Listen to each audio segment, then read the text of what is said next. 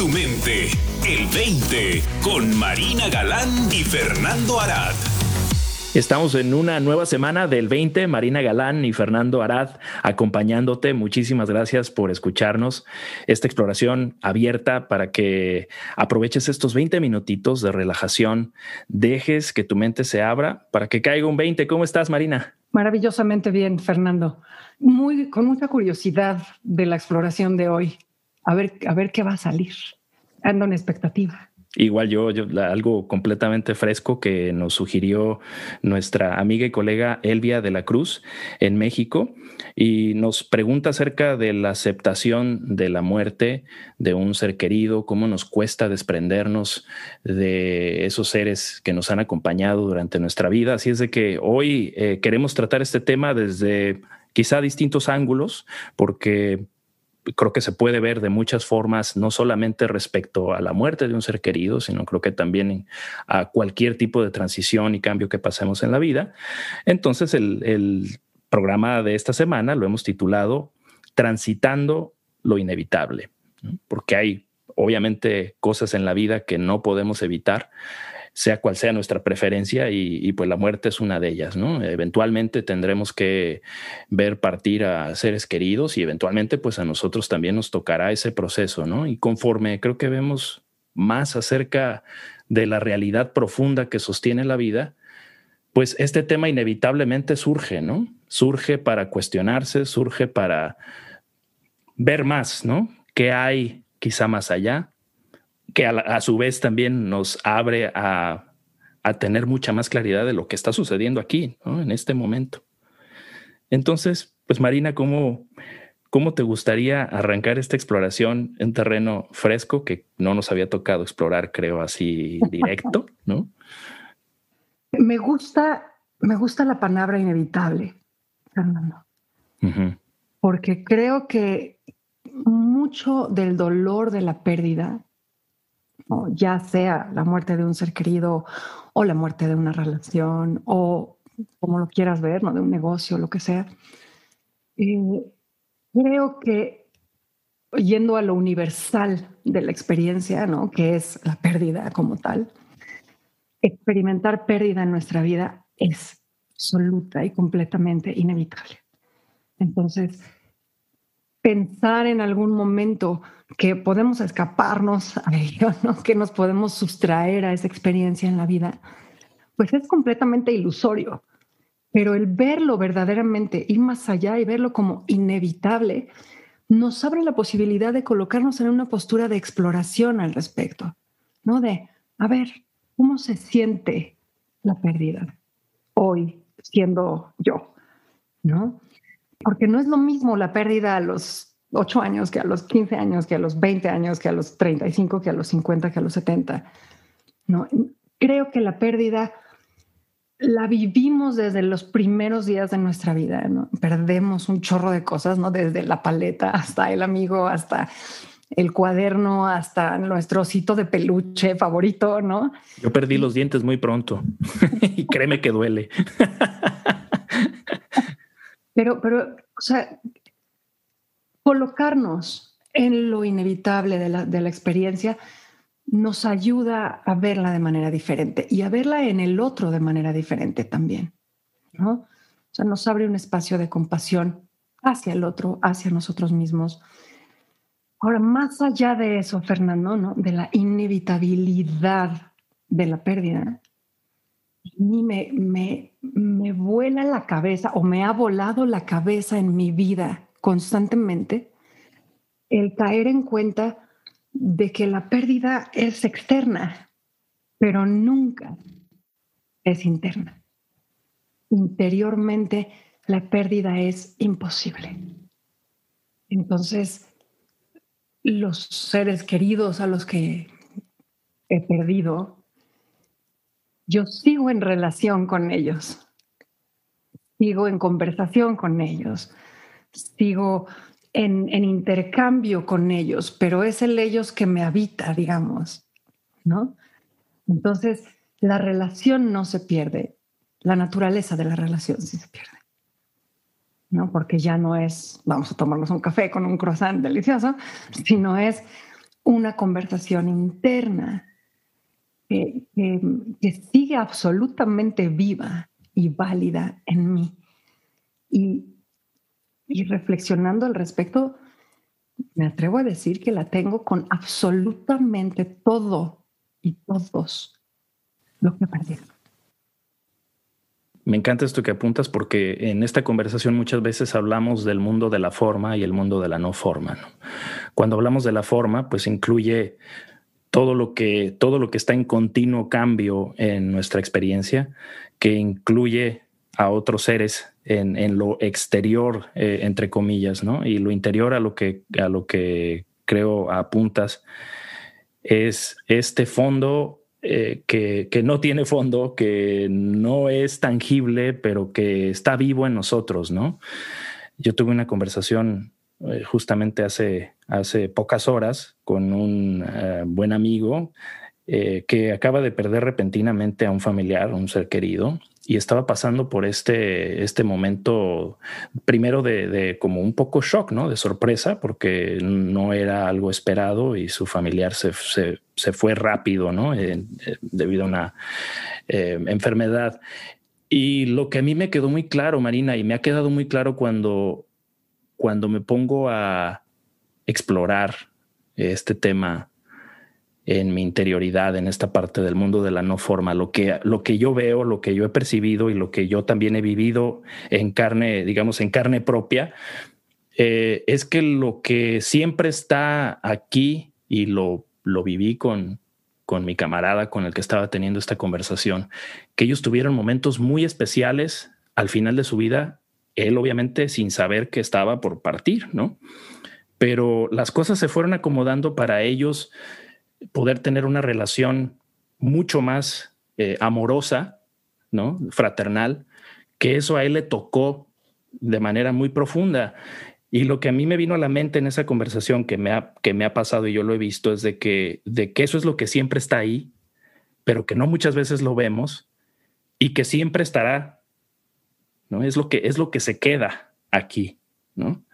Eh, y yo creo que para mí el, el poder vivir desde una visión más clara, que es lo que nos ofrece este entendimiento, nos hace ver de manera más concreta eso que muchas veces no vemos, que es el amor que vive en nosotros hacia estos seres queridos y el amor que ellos mismos también eh, tienen hacia nosotros y nos han compartido y que independientemente de, su partida, pues ese amor sigue en nosotros, sigue vivo ahí, ¿no? Que creo que es eh, parecido a lo que apuntas acerca de esta relación interior que tenemos con esos familiares, con estas personas, que en su momento fueron parte de nuestra vida en el mundo de la forma, pero en el mundo de la no forma, como amor puro, como amor vivo, ya sea amor fraternal, amor de amistad, amor de maternal, amor paternal, de cualquier clase de amor, cuando lo vemos de forma muy eh, profunda, pues es indestructible.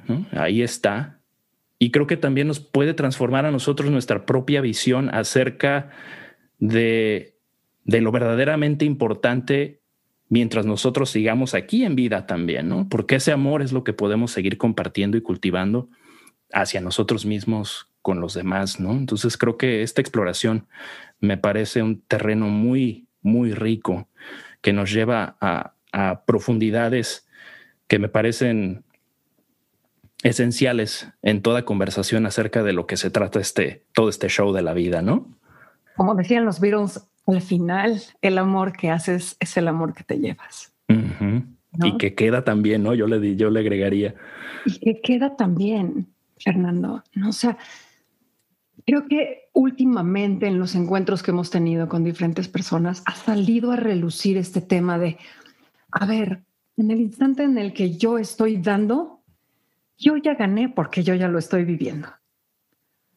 En el momento en el que yo estoy entregando, yo ya gané porque yo ya estoy experimentando. Entonces, cuando estamos buscando el amor allá afuera, no, pues ponte a dar amor porque entonces ya lo vas a sentir y ya vas a estar lleno, ¿no? En este sentido, esto que estás apuntando a la no forma, lo, lo que se pierde es lo inevitable lo que inevitablemente se pierde. Pero a mí, honestamente, y lo que voy a decir a lo mejor va a sonar un poco extremo, ¿no? Pero a mí me parece un inmenso regalo el hecho de que la forma inevitablemente se pierda. Porque eso, o sea, como que el diseño de la vida, hay fuerzas, fuerzas nos va a apuntar a lo verdaderamente importante, que es la no forma. ¿no? Y la manera en la que lo hace es pues haciendo desaparecer la forma, ¿no? Entonces, de alguna manera es como si la no forma fuera el fondo del escenario, ¿no? Cuenta como el telón de fondo. Y luego aparece la forma, ¿no? Todos estos títeres, actores, muñecos, pero todo eso es perecedor, ¿no? O sea, no hay manera de que pueda permanecer nada en la forma pero aparece como para hacer contraste con el fondo. Nos perdemos en la forma, nos enamoramos de la forma, desarrollamos apegos a la forma y eventualmente la forma desaparece, obligando a nuestros ojos a mirar lo que queda detrás, ¿no? que es la no forma, y a recuperar verdaderamente desde ahí la otra parte inevitable, ¿no? Que es el amor que queda, que es la experiencia que queda, que es el recuerdo que queda, que es, híjole, o es, increíble cómo piensas en alguien, ¿no? A quien has perdido y inmediatamente sientes su presencia y la sientes de maneras diferentes, ¿no? Pero, pero eso no se va nunca, no se puede ir nunca. Ahí está la no forma. Y ahí es donde está la riqueza de nuestra experiencia. Entonces, al final del día, todo el tiempo la vida nos está haciendo la invitación a no te confundas, ¿no? No te apegues a la forma. Date cuenta de dónde está verdaderamente lo importante y permite que tu relación con la forma sea libre de apegos sea en rendición a lo inevitable de la desaparición de la forma. ¿No? Yo, el día que me quedó claro eso, es un ejemplo absolutamente ridículo, Fernando, ¿no? Y, se siente casi, casi irrespetuoso cuando estamos hablando de la muerte de seres queridos. Pero pues así fue como me quedó claro, ¿no? En, mi casa, en tu casa, hay en la parte de atrás un huerto en el que yo y mi familia sembramos pues vegetales y así. Y hace algunos años, no, mis hijos y yo habíamos de verdad dedicado tiempo, esfuerzo y cariño en, en unos vegetales en particular. Y sin decir aguabad, un día pues cayó una helada y se perdió todo, ¿no? Entonces yo salí con mis hijos y sus caritas de, no entender qué pasó, sus caritas de ver todo el esfuerzo que habían invertido, pues perdido.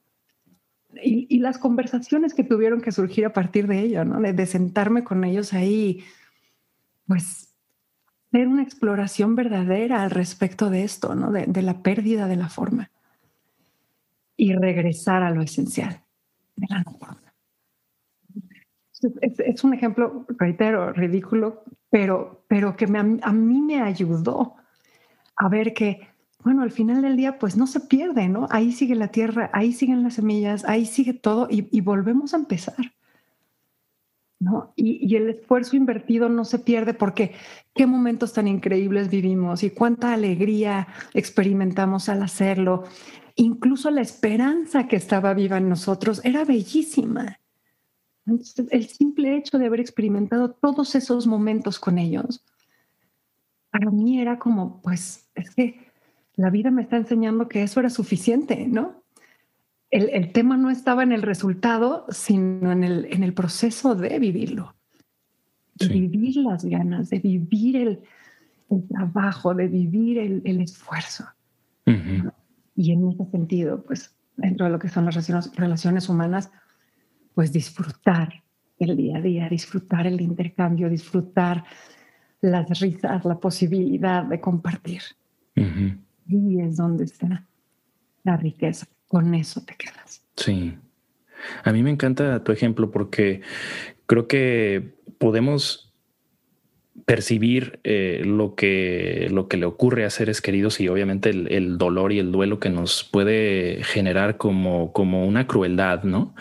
Y yo lo que he visto alrededor de, de la perspectiva que puede hacer un cambio a raíz de, de, revelaciones que podamos tener al respecto, es de que esta aparente crueldad es justamente lo que tú apuntabas al principio de tu comentario, que para mí es, es parte de, de la eh, de la bondad del diseño de recordarnos lo que realmente sustenta todo, ¿no?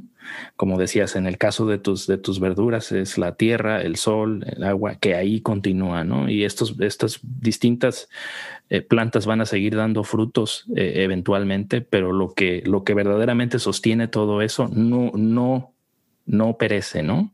Entonces yo creo que lo que podríamos percibir como algo, como algo cruel puede ser visto de una forma completamente diferente porque aunque aparenta ser a lo mejor como una, como una bofetada que nos da la vida, nos da la realidad cuando despertamos, alguien, alguien perdemos de manera inesperada, quizá lo, lo, experimentemos como crueldad, pero de fondo tiene una benevolencia cuando empezamos a ver que nos, nos, nos resucita, nos, nos ayuda a poder ver la vida de nuevo fresca ¿no? Son como recordatorios que la vida nos está continuamente dando. En ese, en ese caso, a lo mejor más dramático, pero no deja de ser una muy buena oportunidad de ver hacia adentro, A lo que verdaderamente importa para nosotros, ¿no?